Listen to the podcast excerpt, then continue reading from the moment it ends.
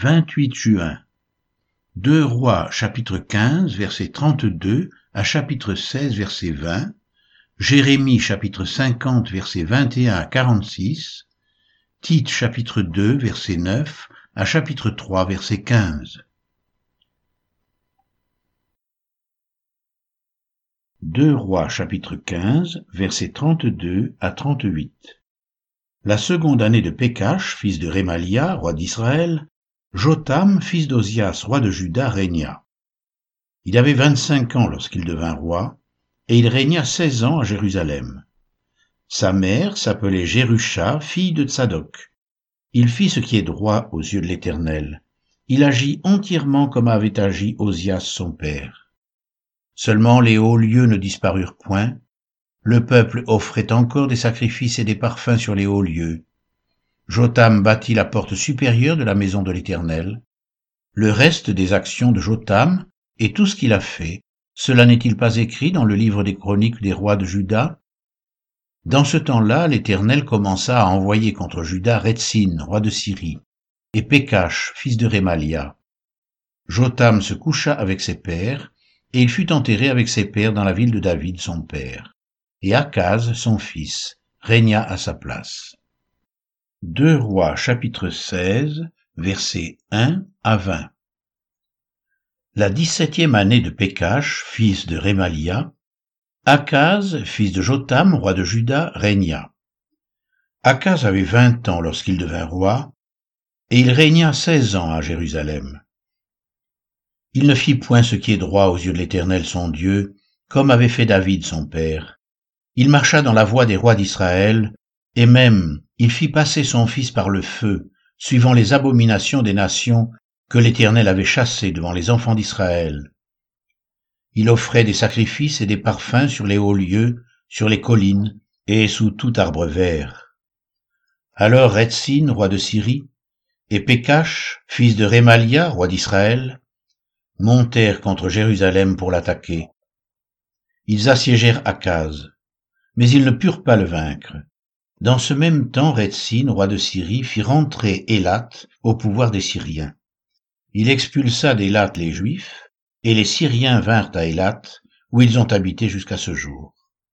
Akaz envoya des messagers à Tiglath-Pileser, roi d'Assyrie, pour lui dire Je suis ton serviteur et ton fils. Monte et délivre-moi de la main du roi de Syrie et de la main du roi d'Israël qui s'élève contre moi, et Akaz prit l'argent et l'or qui se trouvaient dans la maison de l'Éternel, et dans les trésors de la maison du roi, et il l'envoya en présent au roi d'Assyrie. Le roi d'Assyrie l'écouta, il monta contre Damas, la prit, emmena les habitants en captivité à Kir, et fit mourir Retzin.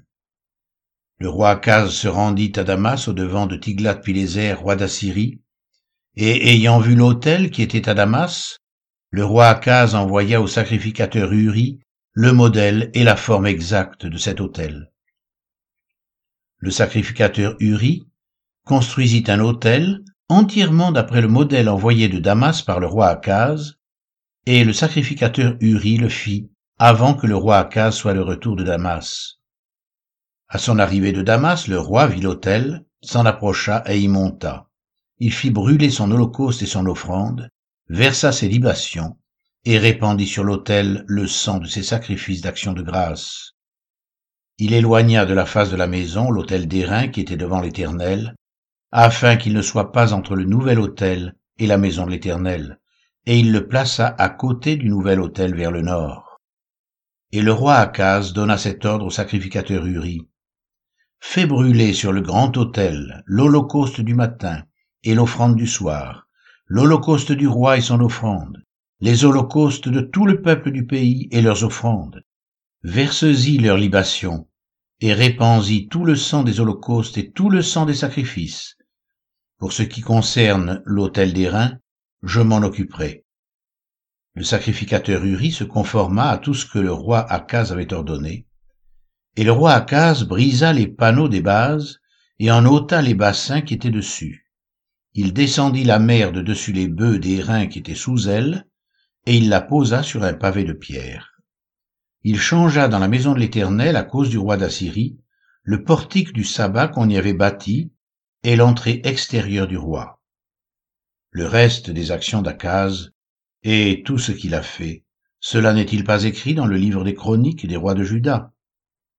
Akaz se coucha avec ses pères, et il fut enterré avec ses pères dans la ville de David, et Ézéchias son fils régna à sa place. Jérémie chapitre 50 versets 21 à 46 Monte contre le pays doublement rebelle, contre ses habitants et châtie-les. Poursuis, massacre, extermine-les, dit l'Éternel. Exécute entièrement mes ordres. Des cris de guerre retentissent dans le pays, et le désastre est grand. Eh quoi, il est rompu, brisé, le marteau de toute la terre. Babylone est détruite au milieu des nations. Je t'ai tendu un piège, et tu as été prise, Babylone, à l'improviste. Tu as été atteinte, saisie, parce que tu as lutté contre l'Éternel. L'Éternel a ouvert son arsenal, et il en a tiré les armes de sa colère, car c'est là une œuvre du Seigneur, de l'Éternel des armées, dans le pays des Chaldéens. Pénétrez de toutes parts dans Babylone, ouvrez ses greniers, faites-y des monceaux comme des tas de gerbes, et détruisez-la. Qu'il ne reste plus rien d'elle. Tuez tous ces taureaux, qu'on les égorge. Malheur à eux, car leur jour est arrivé, le temps de leur châtiment. Écoutez les cris des fuyards, de ceux qui se sauvent du pays de Babylone, pour annoncer dans Sion la vengeance de l'Éternel notre Dieu, la vengeance de son temple. Appelez contre Babylone les archers, vous tous qui maniez l'arc. Campez autour d'elle, que personne n'échappe. Rendez-lui selon ses œuvres. Faites-lui entièrement comme elle a fait. Car elle s'est élevée avec fierté contre l'Éternel, contre le Saint d'Israël. C'est pourquoi ces jeunes gens tomberont dans les rues, et tous ces hommes de guerre périront en ce jour, dit l'Éternel. Voici, J'en veux à toi, orgueilleuse, dit le Seigneur l'Éternel des armées. Car ton jour est arrivé, le temps de ton châtiment. L'orgueilleuse chancellera et tombera, et personne ne la relèvera. Je mettrai le feu à ces villes, et il en dévorera tous les alentours.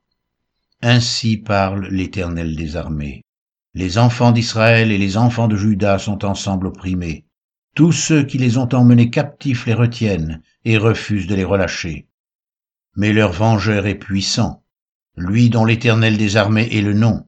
Il défendra leur cause, afin de donner le repos au pays et de faire trembler les habitants de Babylone.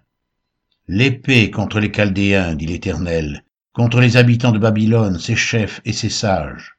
L'épée contre les prophètes de mensonges, qu'ils soient comme des insensés, l'épée contre ces vaillants hommes, qu'ils soient consternés, l'épée contre ces chevaux et ces chars, contre les gens de toute espèce qui sont au milieu d'elle, qu'ils deviennent semblables à des femmes, l'épée contre ces trésors, qu'ils soient pillés, la sécheresse contre ces eaux, qu'elles tarissent, car c'est un pays d'idoles, ils sont fous de leurs idoles. C'est pourquoi les animaux du désert s'y établiront avec les chacals, et les autruches y feront leur demeure elle ne sera plus jamais habitée, elle ne sera plus jamais peuplée. Comme Sodome et Gomorre et les villes voisines que Dieu détruisit, dit l'Éternel, elle ne sera plus habitée, elle ne sera le séjour d'aucun homme. Voici, un peuple vient du septentrion, une grande nation et des rois puissants se lèvent des extrémités de la terre. Ils portent l'arc et le javelot, ils sont cruels, sans miséricorde, leur voix mugit comme la mer, ils sont montés sur des chevaux, prêts à combattre comme un seul homme contre toi, fille de Babylone. Le roi de Babylone apprend la nouvelle et ses mains s'affaiblissent, l'angoisse le saisit comme la douleur d'une femme qui accouche. Voici, tel un lion, il monte des rives orgueilleuses du Jourdain contre la demeure forte. Soudain je les enchasserai, et j'établirai sur elles celui que j'ai choisi. Car qui est semblable à moi? Qui me donnera des ordres? Et quel est le chef qui me résistera? C'est pourquoi écoutez la résolution que l'Éternel a prise contre Babylone, et les desseins qu'il a conçus contre le pays des Chaldéens. Certainement on les traînera comme de faibles brebis, certainement on ravagera leur demeure, Au bruit de la prise de Babylone, la terre tremble, et un cri se fait entendre parmi les nations. Tite chapitre 2, versets 9 à 15. Exhorte les serviteurs à être soumis à leur maître, à leur plaire en toutes choses, à n'être point contredisant, à ne rien dérober, mais à montrer toujours une parfaite fidélité, afin de faire honorer en tout la doctrine de Dieu notre Sauveur. Car la grâce de Dieu, source de salut pour tous les hommes, a été manifestée. Elle nous enseigne à renoncer à l'impiété et aux convoitises mondaines, et à vivre dans le siècle présent selon la sagesse, la justice et la piété. En attendant la bienheureuse espérance et la manifestation de la gloire de notre grand Dieu et Sauveur, Jésus-Christ. Il s'est donné lui-même pour nous, afin de nous racheter de toute iniquité et de se faire un peuple qui lui appartienne, purifié par lui et zélé pour les bonnes œuvres. Dis ces choses, exhorte et reprends avec une pleine autorité, que personne ne te méprise. Tite chapitre 3 versets 1 à 15 Rappelle-leur d'être soumis aux magistrats et aux autorités, d'obéir, d'être prêt à toute bonne œuvre, de ne médire de personne, d'être pacifique, modéré, plein de douceur envers tous les hommes, car nous aussi nous étions autrefois insensés, désobéissants, égarés, asservis à toute espèce de convoitise et de volupté, vivant dans la méchanceté et dans l'envie, dignes d'être haïs et nous haïssant les uns les autres.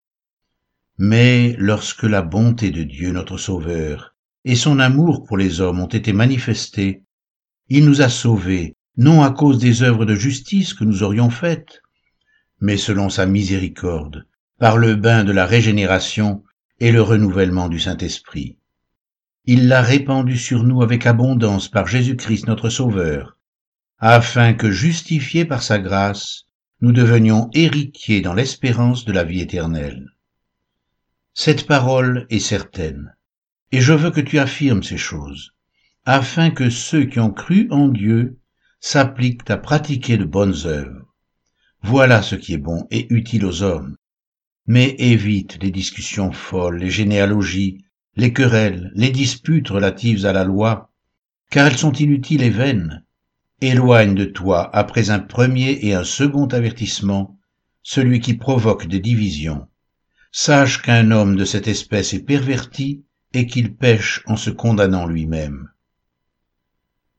Lorsque je t'enverrai Artémas ou Tichique, hâte-toi de venir me rejoindre à Nicopolis, car c'est là que j'ai résolu de passer l'hiver. Aie soin de pourvoir au voyage de Zénas, le docteur de la loi, et d'Apollos, en sorte que rien ne leur manque. Il faut que les nôtres aussi apprennent à pratiquer de bonnes œuvres pour subvenir aux besoins pressants, afin qu'ils ne soient pas sans produire de fruits. Tous ceux qui sont avec moi te saluent. Salue ceux qui nous aiment dans la foi. Que la grâce soit avec vous tous.